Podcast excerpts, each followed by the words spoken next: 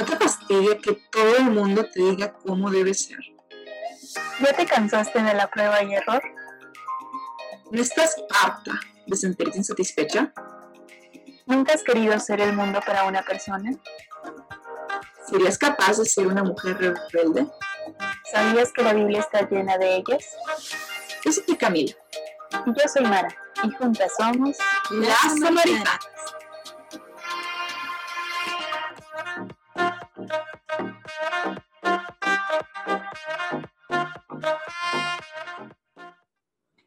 Hola a todas, bienvenidas pequeñas samaritanas a este sub pequeño espacio Las Samaritanas.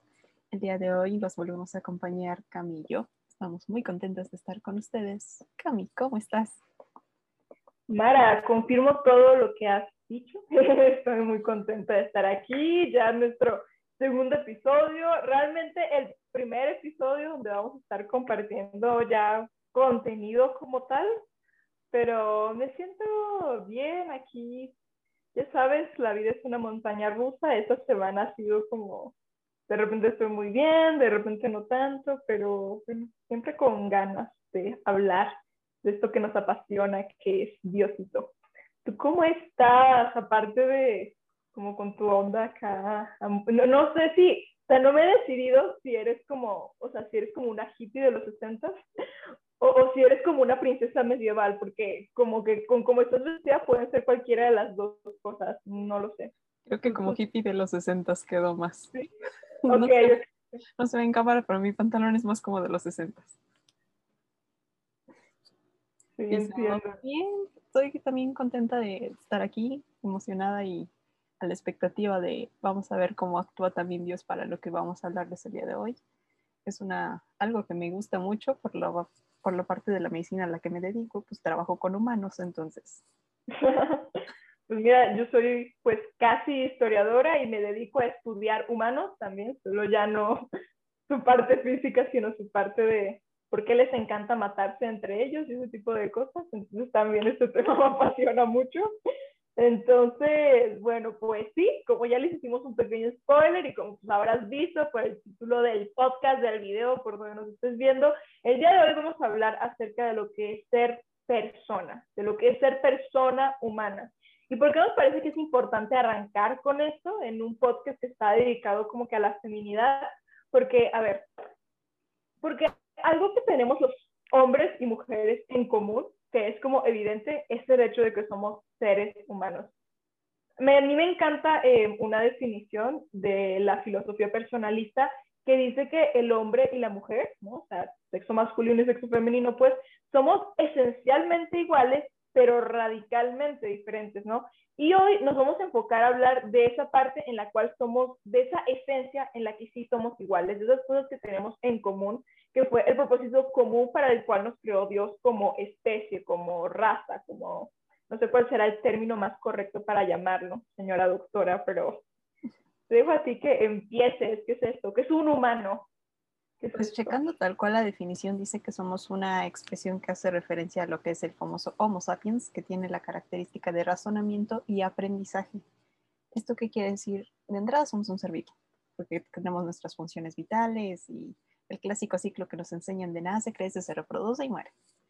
En nuestro caso, tenemos también esa capacidad de inteligencia y de aprendizaje tenemos una capacidad de razonamiento de hacer las cosas y eso nos hace diferentes a las plantas, a los animales. Si bien los animales llegan a tener ciertas conductas o pueden aprender algunas cosas, no tienen un razonamiento mm, abstracto como nosotros.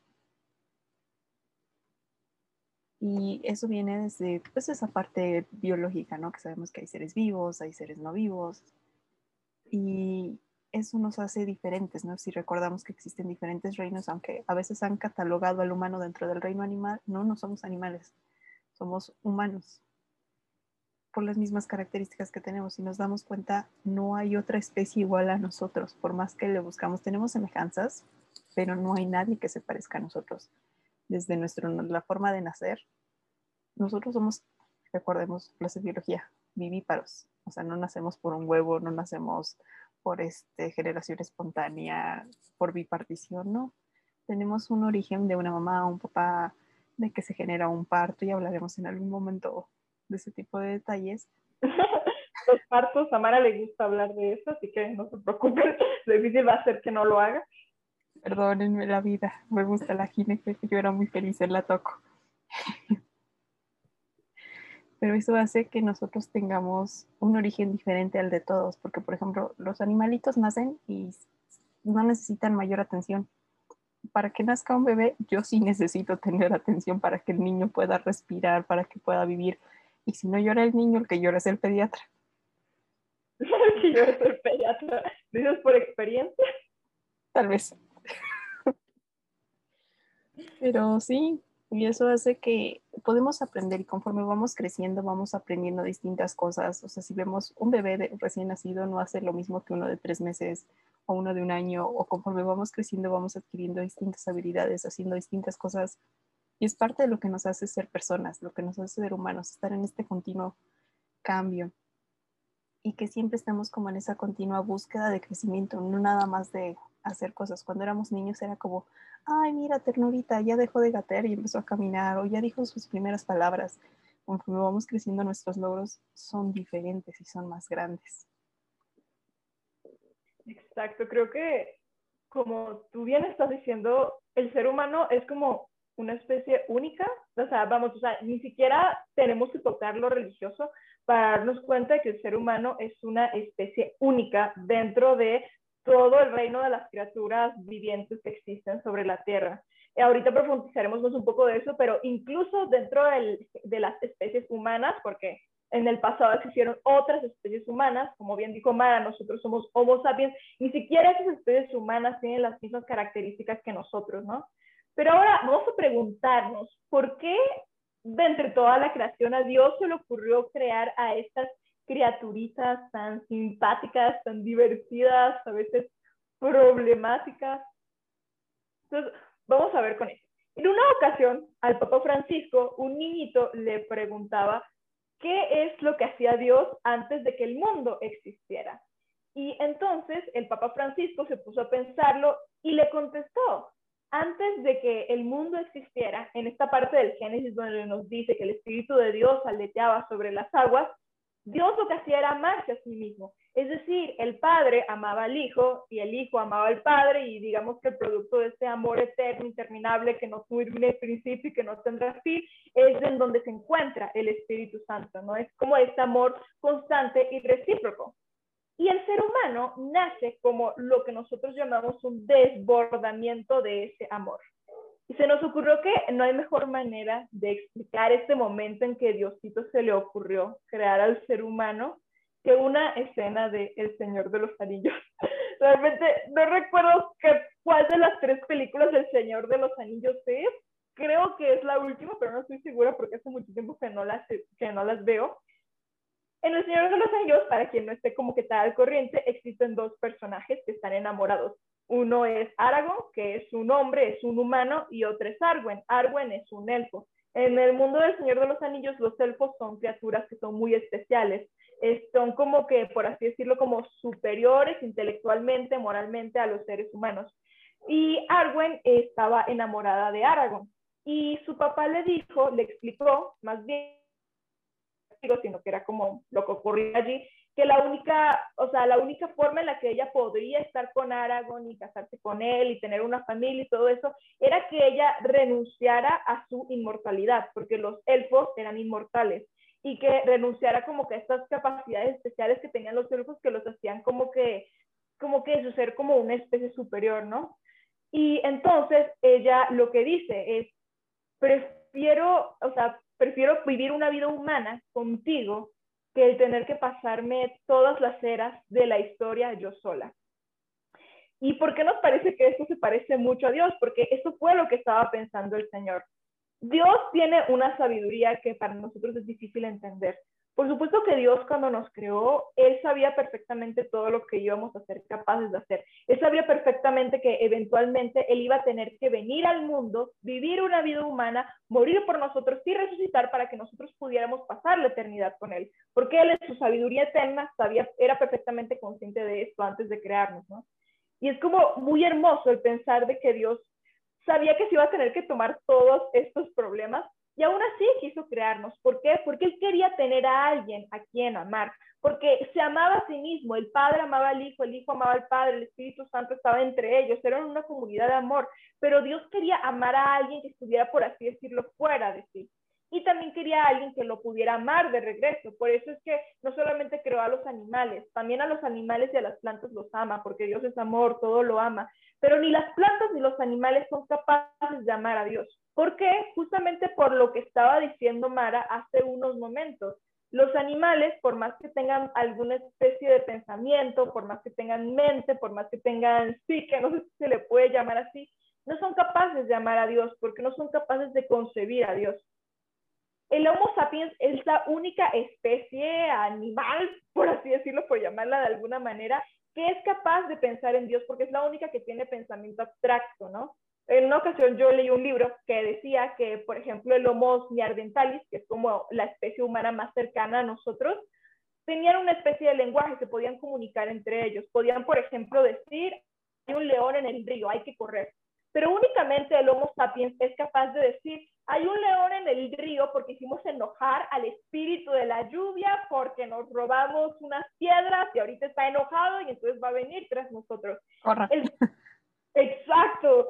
Y el ser humano es el único que es capaz de tener como que este tipo de pensamiento. Y por lo tanto es el único también que es capaz de amar, de amar más allá de un sentido de simples hormonas o de simple condicionamiento, de realmente amar. Eso es lo que tiene de especial el ser humano a los ojos de Dios y a los ojos de, quien sea. Y que Dios creó todo un mundo, todo un universo con plantas, con animales, con distintos paisajes, con todo lo que en algún momento hemos visto. Y que fue como, o sea, ok, ya lo creé y no lo quiero solo para mí, lo quiero compartir con alguien más. Entonces es por eso que él piensa en crearnos, porque él fue como, ya tengo todo esto, pues quiero compartirlo con alguien de alguna manera Dios no necesitaba de nosotros y sin embargo nos creó porque Él quería compartir esa felicidad, esa alegría, esa plenitud con nosotros. Que nosotros siempre hemos estado huyendo de eso, es otro rollo, pero el objetivo original era ese. Nos crearon todo esto para compartirnos. Por eso nos dice inclusive, o sea, sean fecundos y multiplíquense, o sea, la tierra es suyo, van a dominar sobre ella, pónganle los nombres a los animales, nunca nos puso como ese tope, o sea, fue como, esto también es tuyo. Es como si, o sea, es como si yo ahorita me construyera una casa enorme, o sea, una casa preciosa, con alberca, con un estanque, con, con un jardín así todo padre, hermoso, y no tuviera nadie con quien compartirlo. O sea, ¿de qué me sirve estar ahí yo sola, no? Obviamente no es porque decirle a Diosito, sí, ¿de qué te servía así nosotros? No, pero siempre es más bonito poder disfrutar, no sé, de las cosas bellas con otra persona. Y eso fue lo que estaba pensando Dios cuando creó al primer ser humano. Y él en comienza a poner esa, esa pequeña esencia, esos distintos detalles en cada uno, porque si nos damos cuenta, cosas tan simples como una flor no es igual una a la otra, un animal no es a otro. Ni siquiera con nosotros, ni siquiera fue como, ah, pues voy a hacerlo en serie de girasoles, en serie de rosas o en serie de cebras. No, con nosotros fue así como de voy a hacerlo a cada uno diferente. Exacto, con una personalidad única, a este lo voy a hacer un poquito más paciente que a este, a este lo voy a hacer un poquito malhumorado, a este lo voy a hacer fanático de, ay, no sé, de, de coleccionar mariposas, a este lo voy a hacer una persona que la apasiona observar las estrellas, ¿no? Como también hermoso ver cómo toda la creatividad de Dios al crear al ser humano. No solamente nos creó a nosotros que tenemos este cerebro y este cuerpo que son como una, una máquina, ¿no? Justamente como tú describías hace rato, ¿no? Sino que también se tomó la libertad de crearnos a nosotros como únicos e irrepetibles. No solamente somos una especie única e irrepetible, también somos seres únicos e irrepetibles dentro de la especie. Y eso es como, oh, wow. Algo así como los que trabajan en las figuras de colección, que es como solamente hay mil de este muñeco, pues en este caso solo hay uno de este. Exacto, eres edición especial, hermano. Felicidades. Ilimitada, único en su especie. Y eso viene a esa parte de que también dentro de todo lo que él crea nos pone esa semejanza de él en nosotros. Nos coloca esa pequeña parte de decir, quiero que se parezcan a mí, aunque no van a ser iguales a mí. Exacto, porque en algún momento uh, recuerdo que eh, veía que en el catecismo para jóvenes estaba la pregunta de si Dios podría ser capaz como de crear otro Dios o más bien como de por qué no hay dos dioses.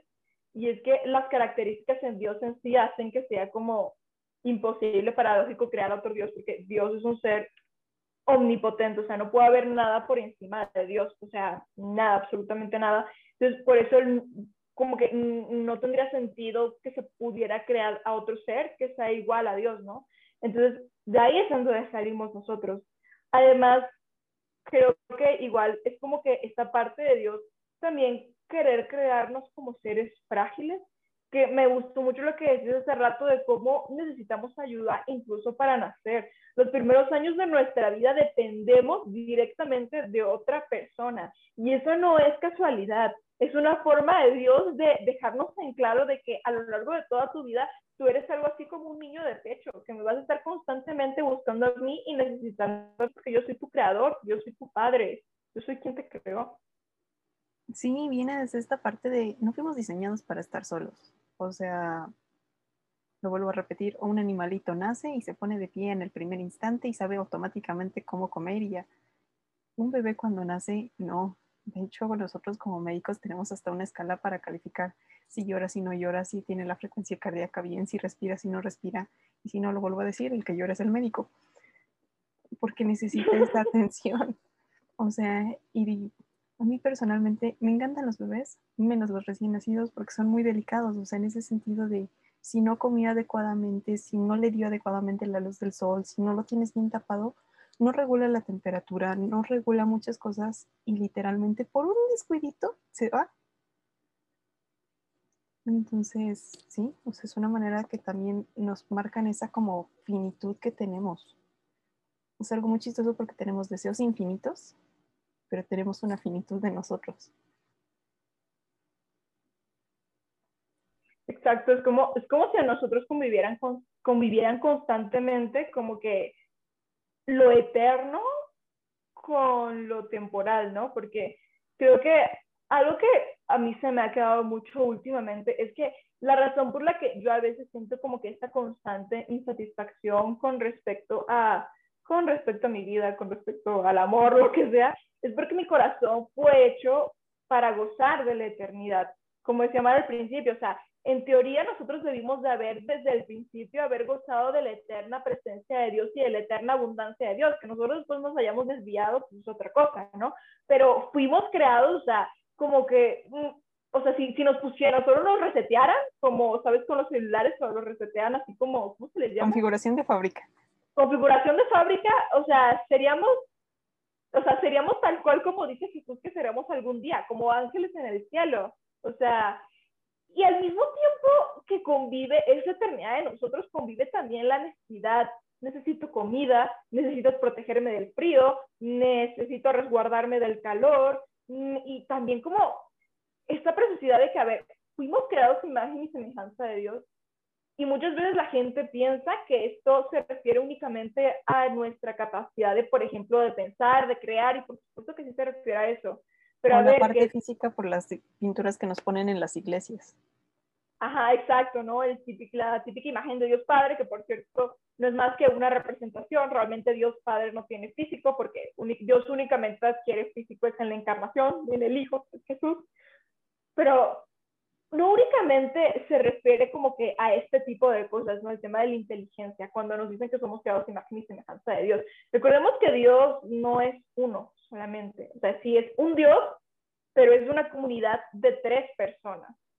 Es decir, de alguna manera el Señor cuando nos creó, también nos creó como seres necesitados de comunidades, seres semejantes a nosotros. Así como el Padre necesita del Hijo y el Hijo necesita del Padre, se necesita a sí mismo de su propia semejanza, nosotros necesitamos a nosotros mismos, pues, pues nosotros nos necesitamos a nosotros. Así funciona. Pues de hecho, tal cual lo menciona así en el Génesis, ¿no? O sea, que cuando Dios termina de crear todo, Adán se comienza a dar cuenta que a pesar de que caminaba y era el, fue el único hombre que tuvo el privilegio de caminar y pasear con Jesús por las tardes ahí humildemente así de vámonos a tomar un cafecito, señor. a lo mejor no un cafecito, pero sí van a, no sé, a contar historias abajo de un árbol o no lo sé. Y que de momento Dios se dio cuenta que no era bueno que el hombre estuviera solo. Y es cuando nos crea a nosotras las mujeres. O sea, les dice, no, como que aquí algo me falta y nos crean de la costilla. ¿Por qué de la costilla? Y esto se lo parafraseó Martín Valverde. Porque estamos a la misma par. No estamos arriba de ni abajo de. Somos iguales. O sea, esa fue el mensaje. Exacto, pero incluso Adán, es increíble cómo Adán incluso estando en la presencia de Dios, literalmente, o sea, más, de la, o sea, más en la presencia de Dios de lo que nosotros alguna vez hemos podido estar, o sea, tal cual teniendo a Dios enfrente de él, necesitó a alguien que fuera semejante a él, porque por la misma razón por la que Dios nos quiso crear a nosotros, porque quería a alguien con quien compartir de toda la belleza de la creación, él quería a alguien con, quien poder compartir la gloria y, la, y, y, toda, esta, toda la belleza que él sentía de estar en la presencia de Dios, y es ahí donde sale Eva, ¿no? Entonces, es también hablar acerca de por qué es tan importante la dimensión de la interpersonalidad en el ser humano. No fuimos hechos para estar solos, somos seres llamados a la comunidad, comunidad de personas. Ya que estamos tocando la creación, siempre nos suena y hasta lo escuchamos por los bautizos, ¿no? De vamos a que te quiten el pecado original.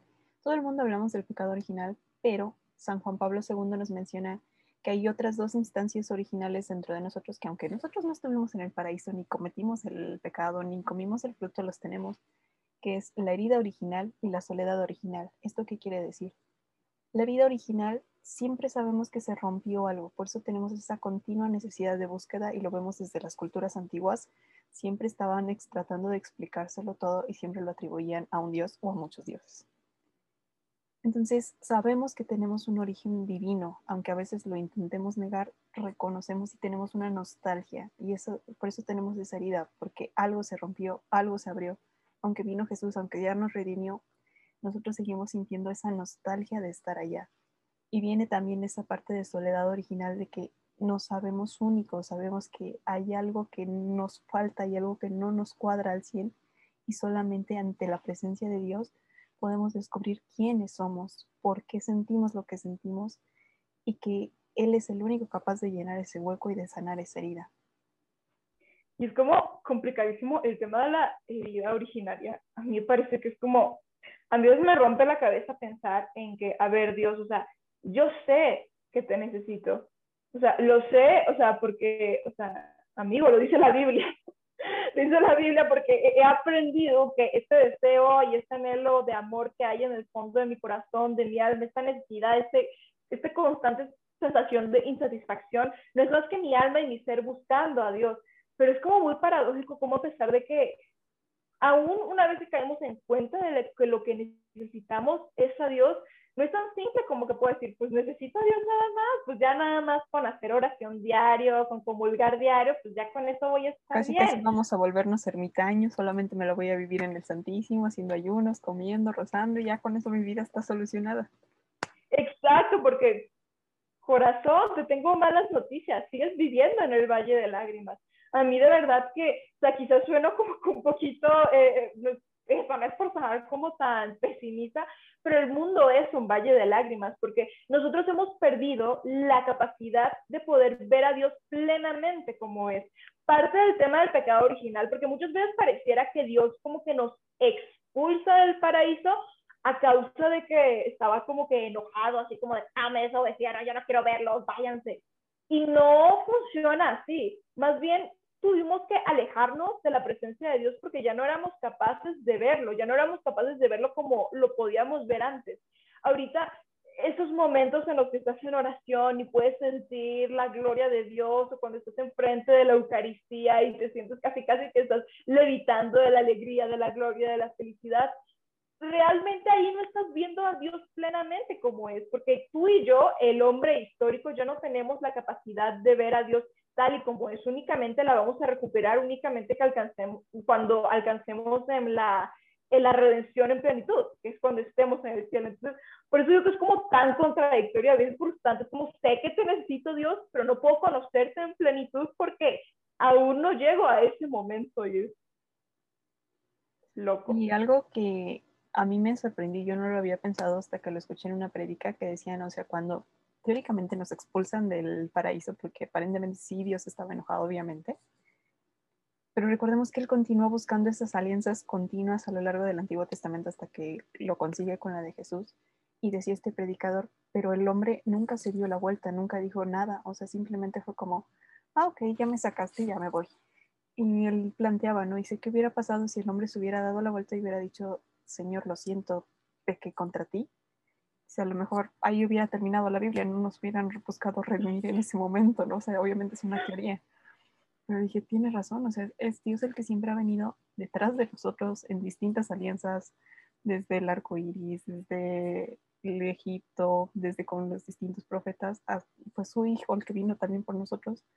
Y aún así nosotros seguimos dándole la vuelta. Y algo que a mí me volaba mucho la cabeza cuando yo comencé a escuchar esta parte de soledad original, yo decía, es que qué feo es que puedes estar rodeado de gente y sentirte solo.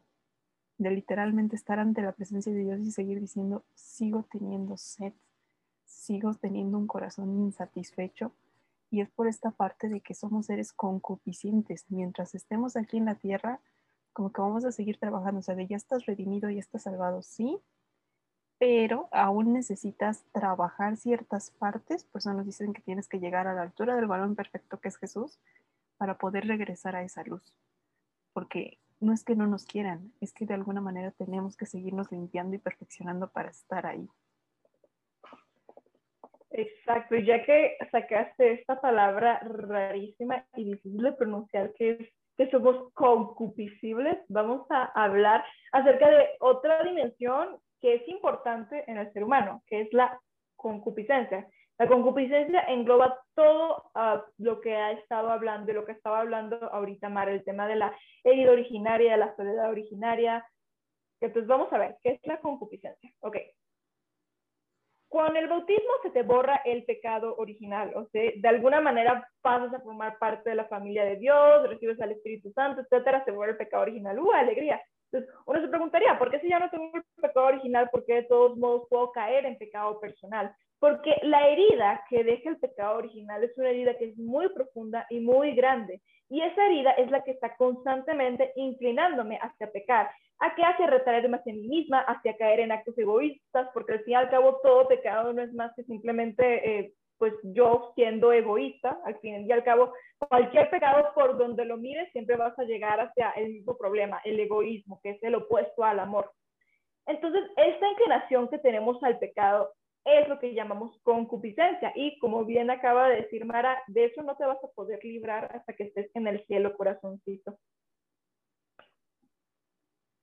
Es esa parte que tenemos que trabajar y nos lo explican porque estamos de alguna manera divididos. Si recuerdan, el árbol del que teníamos prohibido comer era el árbol de la ciencia del bien y del mal.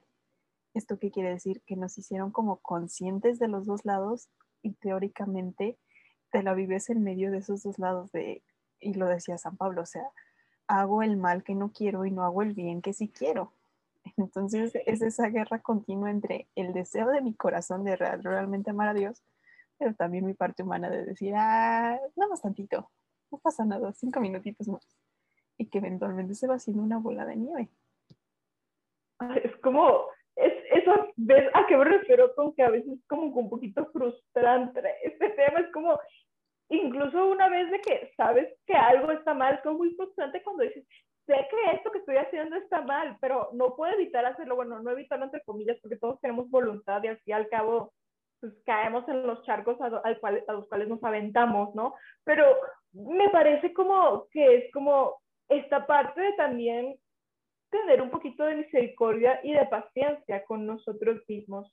Porque es como de, yo por ejemplo, en algún momento recuerdo que hablaba con un amigo y le decía que me sentía muy culpable por algo, o sea, sí muy culpable, así es que no sé qué hacer, no sé ni cómo ponerle la cara a esta persona. Y mi amigo me decía, Cami, o sea, nadie está inmaculado de hacer algo malo. Justamente me llamó la atención que usara la palabra inmaculado, ¿no? Porque es como obviamente se refiere a la Virgen, ya después hablaremos de por qué María, María es inmaculada, un tema de otra ocasión, pero en efecto, o sea, eso es algo de lo que no te vas a poder librar. Entonces, creo que uno tiene que saber tener como que un equilibrio como seres humanos entre decir, sí, por supuesto que puedo dar lo mejor de mí, por supuesto que tengo que esforzarme en no caer en lo malo, pero también si caigo tengo que tenerme paciencia, no puedo tampoco quedarme durante dos horas dándome golpes de pecho por lo que hice, porque también es como de verme al espejo y decirme, bro, está bien, te entiendo, no te puedes quitar la concupiscencia de encima, no lo puedes evitar, ¿no?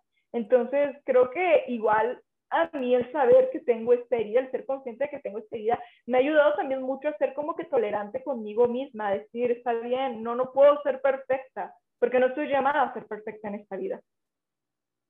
Estamos llamados a ser santos y, san, y ser santo es amar al otro, a ser amor. Y decía Benedicto XVI, hay tantos caminos a la santidad como personas en el mundo.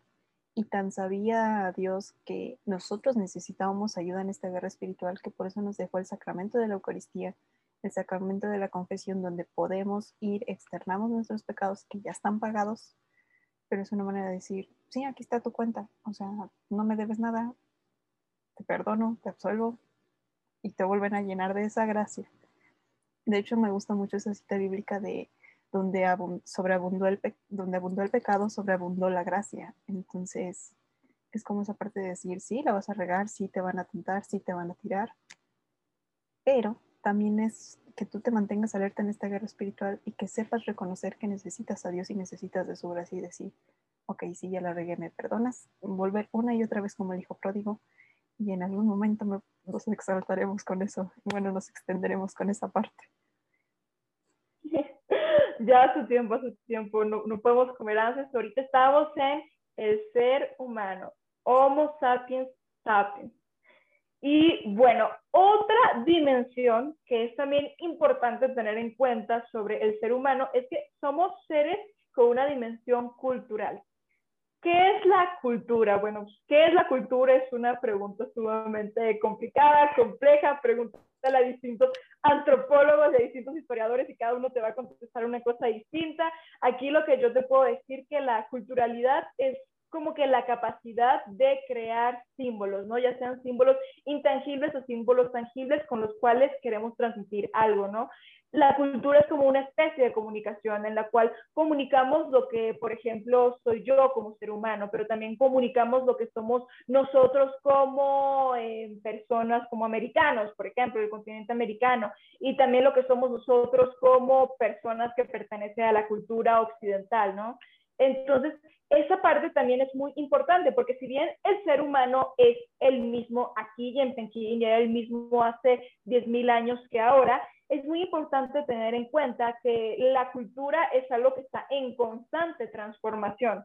Y mm, entonces eso hace que el ser humano que está aquí y el que está en Pekín no sean, no sean aparentemente completamente iguales, que tengamos costumbres distintas, formas de expresarnos distintas, etc. ¿Y por qué nos pareció que era como importante recalcar esto? Porque creo que algo que pues he como que aprendido en estos últimos en estos últimos años, en este último tiempo, es que obviamente hablar de la feminidad, alguna de las razones por las cuales es tan difícil hablar de feminidad es porque a veces pareciera que hay como que muchísimos tipos de mujer, ¿no? O sea, ¿por qué? Porque las, igual y las mujeres chinas son muy distintas de las mujeres mexicanas. Igual y las mujeres de, las época, de la época victoriana son muy distintas de la época de la Grecia antigua y todavía más distintas de la época de ahorita México, siglo XXI. Entonces, esto hiciera que, esto hace que pareciera que no es posible hablar de cuestiones que son específicamente femeninas y femeninas en esencia, ¿no? De ahí es de donde salió la famosísima frase de Simón de Beauvoir de la mujer no nace, se hace. Sin embargo, nosotras creemos firmemente en que la mujer sí nace y también se hace, porque obviamente yo como mujer no voy a ser igual, no voy a tener las mismas costumbres, no me voy a ver de la misma forma. Eh, ahora yo, Camila, que fui criada por mis papás venezolanos en, el, en los 2000, a que si yo hubiera sido criado, por ejemplo, en un pueblo francés en el siglo XIII. Obviamente esto hace que algunas de nuestras conductas y nuestras formas de ver el mundo vayan a cambiar. Pero justamente lo que vamos a ver en los próximos episodios es que el ser mujer no tiene que ver tanto con lo que hago o lo que no hago. Nada de lo que yo haga implica o sea, vamos, o sea, nada de lo que yo haga puede hacer que yo sea menos mujer, por ejemplo, o tampoco me puede hacer como que más mujer que Mara, por ejemplo. Ser mujer tiene que ver algo con lo que soy. Y eso es algo en lo que nos vamos a meter más adelante, pero esto es igual, tiene que ver con el tema del ser humano, ¿no? Es ser humano, yo soy humano. Igual y tenemos conductas distintas a lo largo del tiempo y a lo largo del espacio, pero hay una esencia, que es la esencia del ser humano, que esa es común, y esa sí es común aquí en Pekín, en la prehistoria y en la Edad Media y ahorita y dentro de 30 años. Y que a pesar de nuestro concepto histórico y que a veces pareciera muy, muy diferente, siempre ha habido esa característica de razonamiento y de necesidad. Creo que si en este momento vivimos un poquito de esta época es porque nos hemos olvidado un poco de que sí tenemos una historia, de que sí se ha vivido, se ha vivido cierta parte como de, de opresión en algún momento por ahí de los 1500, de los 1800 y no necesitamos a lo mejor yo no he estudiado historia, ¿no? Pero de lo que he hablado con Cami, de lo que he ido aprendiendo, leyendo, por ejemplo, Orgullo y Prejuicio, Mujercitas, a Virginia Woolf y demás, que sí en algún momento sí existió, pero eventualmente a estas alturas ya no lo existe tal cual. Y eso tenemos que entender también de una parte de culturalidad, de, de, entender conceptos, algo que a nosotros nos decían cuando hacíamos el servicio, es que a donde vayas también tienes que ver la cultura y los hábitos de la persona y de alguna manera te tienes también que adaptar y respetarlos. No puedes llegar a cambiarlos de tajo porque te lo van a tomar como una agresión. Tienes que saber entenderlo y entablar ese diálogo. Porque a lo mejor para ti tú puedes decir, oye, esto es una falta de respeto, oye, esto es una opresión, ¿no? Vámonos aquí a México en la época prehispánica que se consideraba las mujeres más bellas, que las ofrecían como sacrificio e inclusive cuentan que hasta se peleaban para que fueran sacrificadas, ¿no? Ahorita estos tiempos los cambios son muy radicales. Y si preguntáramos así como viaje en el tiempo y poderles decir, pues que ellos decían es que quiero agradar a mi Dios, es que quiero hacer esto. Y para ellos era algo sagrado. Para nosotros es una salvajidad, una brutalidad. Pero es también poder entender esa parte de las culturas y que no ya superamos la época de la escuela, no es como para que seamos todos en uniforme, todas iguales, sino saber respetar esa diversidad y de que cada quien exprese de distinta manera. Y es que al fin y al cabo todos somos hijos de nuestras circunstancias, o sea, de nuestras circunstancias familiares, de nuestras circunstancias culturales, históricas, y creo que eso es algo de lo que está diciendo Mar ahorita me parece muy importante y que creo que no se nos puede olvidar. Yo muchas veces he visto que a veces estamos ahorita como que en la onda de, a ver, de, yo pienso que, por ejemplo, yo entiendo que hay veces en las que sentimos que hay cosas en el mundo que están mal y que deberían de cambiar y que deberían de ser distintas. Y hay veces en las que pensamos que la mejor forma de lograr esos cambios es con la radicalidad, ¿no? Y no únicamente me estoy refiriendo como que al tema del feminismo, yo creo que la radicalidad es algo que se está poniendo muy, que está haciendo como que, vamos, está haciendo como que la gasolina de muchísimas otras luchas sociales. De nuestra moda, de lo que nos nos ha inclusive mantenido en una pandemia, ¿no? Vivos a esa radicalidad de decir, esto se hace así, punto. Exacto. Y hay veces en las que tenemos que entender justamente porque tengo que ver que un ser humano no es simplemente una máquina de que puedo simplemente reconfigurar, ¿no? No es simplemente como el tema de, o sea, no es simplemente un perro al que puedo condicionar para que babe cuando suene una campana o deje de hacerlo cuando suene este otro sonido. Tenemos que entender que existen distintos contextos y distintas cosas que nos hacen como que difíciles entrar en ciertos cambios y adquirir como que ciertas nuevas costumbres. Por eso yo creo que hoy en día es mucho de que no, es que tú peleate con tu familia. Yo mucho, he visto muchos posts de esos últimamente, así como de que peleate con tu familia hasta que te hagan caso, hasta que entiendan, ¿no? Así como de amigos, o sea, como que dándote entrada libre para que seas un rebelde sin causa simplemente porque sí, simplemente a lo loco cuando yo creo que muchas veces los cambios, hay veces en las que quizás es un poquito más difícil, pero así como hace un rato te estábamos diciendo que tienes que tener paciencia contigo mismo,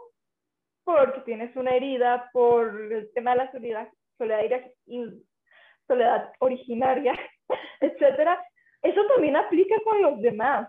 También tienes que entender que los demás tienen heridas y que la gente tiene muy formas muy raras y a veces incomprensibles para poder manejar estas heridas, ¿no? Ahí es donde también entra la parte de la misericordia, de la paciencia. Es como muy importante tener esto en cuenta. Y de que es, es ir aprendiendo poco a poco, algo que a mí me ha tocado ver mucho que dicen estos posts de, no, porque muchas mujeres no tienen acceso a educación sexual, ¿no? Yo te puedo asegurar que hay pueblitos, por muy rascuachos que estén, que tienen un centro de salud y que te mandan un pasante y que tu trabajo es educar a tu comunidad, pero muchas de las veces te topas con esta parte de que la persona no quiere, no le interesa, de que ya sea porque el marido no le gusta, porque la misma mujer dice no, o, y no es que no exista, es una parte con la que nosotros nos topamos y también es muy cruel y muy complicado para este tipo de comunidades porque van a tener un médico diferente cada año. Y entonces aquí viene esa parte de también somos seres sexuales y a pesar de que tenemos hoy en día dos pueblos que nos, nos dicen que la sexualidad es mala o que la sexualidad es para que la vivas libremente como si fuera no sé qué, se nos ha olvidado que sí es parte de nosotros y que va más allá de una genitalidad o que va más allá de una expresión únicamente corporal. Viene desde inclusive la parte de cómo nos vemos físicamente y en algún momento les platicaremos pero a mí me sorprendió saber que hay inclusive pequeñas alteraciones que pueden hacer que alguien se vea tal cual como mujer y le haces un ultrasonido o algo y resulta que tiene órganos masculinos o viceversa. Y son pequeñas alteraciones que vienen desde la parte embriológica y que a veces no detectamos y que eso va generando pequeños trastornos a lo largo de y estamos en esta continua como es bueno, es malo, lo expreso no lo expreso y se nos ha olvidado que es el simple hecho de decir, ah, pues nosotras queremos tener el pelo largo yo quiero usar aretes o yo quiero este, hacer más ejercicio, desde esa parte estamos expresando nuestra sexualidad, nuestra forma de ser. Exacto, y es como toda esta cuestión acerca de, hoy en día a veces pareciera que nos molesta nuestra humanidad, ¿sabes? Por ejemplo, yo últimamente he visto muchísimo que se ha puesto muy de moda decir, por ejemplo, que los seres humanos somos una porquería, que somos que la plaga de este planeta.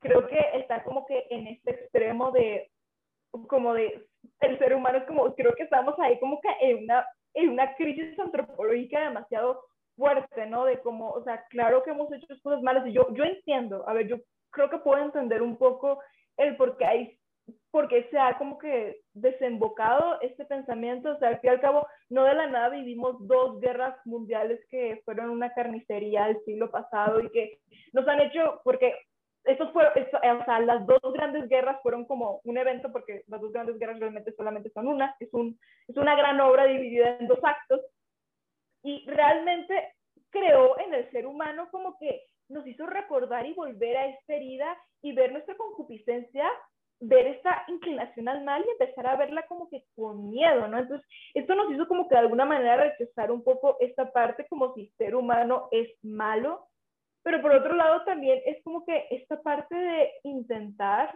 ser dioses en el sentido de querer negar lo que somos, ¿no? Yo hoy en día está como que muy ese tema de que, ¿no? De que el género no existe, el género es una construcción social y pareciera que, pues, que esto es como que un dogma dentro de las ciencias sociales y déjame decirte que esto no es así. O sea, todavía hoy en día hay muchísimas posturas sociológicas, muchísimas posturas de distintas ciencias sociales que sí todavía consideran que el sexo, la parte de la sexualidad, es una parte importante en el ser humano, ¿no? Porque al final de todo es tu cuerpo, es aquello con lo cual tú te relacionas y ves todos los días enfrente del espejo, o sea, tú puedes estar separado de quien sea, pero es que no puedes estar separado de tu cuerpo, no puedes estar separado de quién eres, de lo que eres, ¿no? Y en lugar de quizás verlo como algo malo, podríamos empezar a intentar reconciliarnos con esta parte nuestra, ¿no? Con esta parte humana nuestra. Y de que de alguna manera es algo sobre lo que nosotros no tenemos control, o sea, recordando nuestras bellas clases de biología, nos enseñan que todos tenemos los mismos cromosomas, pero lo, último par es el que nos va a definir como hombre o como mujer. Es decir, que seas XX eres mujer, si eres XY eres hombre, y tú no tienes un control sobre esa parte. Y aunque tú lo quieras decir y aunque lo queramos definir de otra manera, genéticamente ya vienes así. Y creo que es algo que se nos ha olvidado. Puedes cambiar la parte aparentemente externa o no haberte dado cuenta porque, lo repito, yo me fui para atrás cuando descubrí que existen este tipo de enfermedades.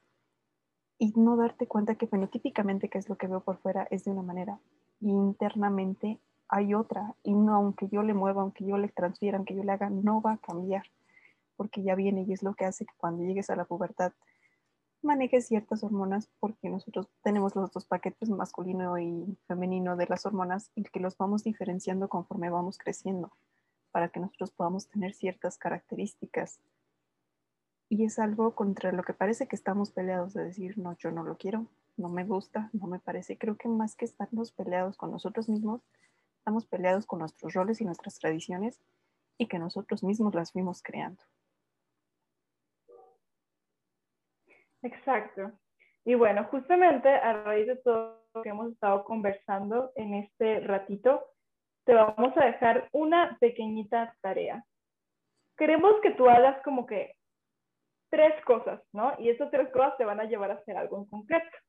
Queremos que reflexiones sobre tu propia humanidad.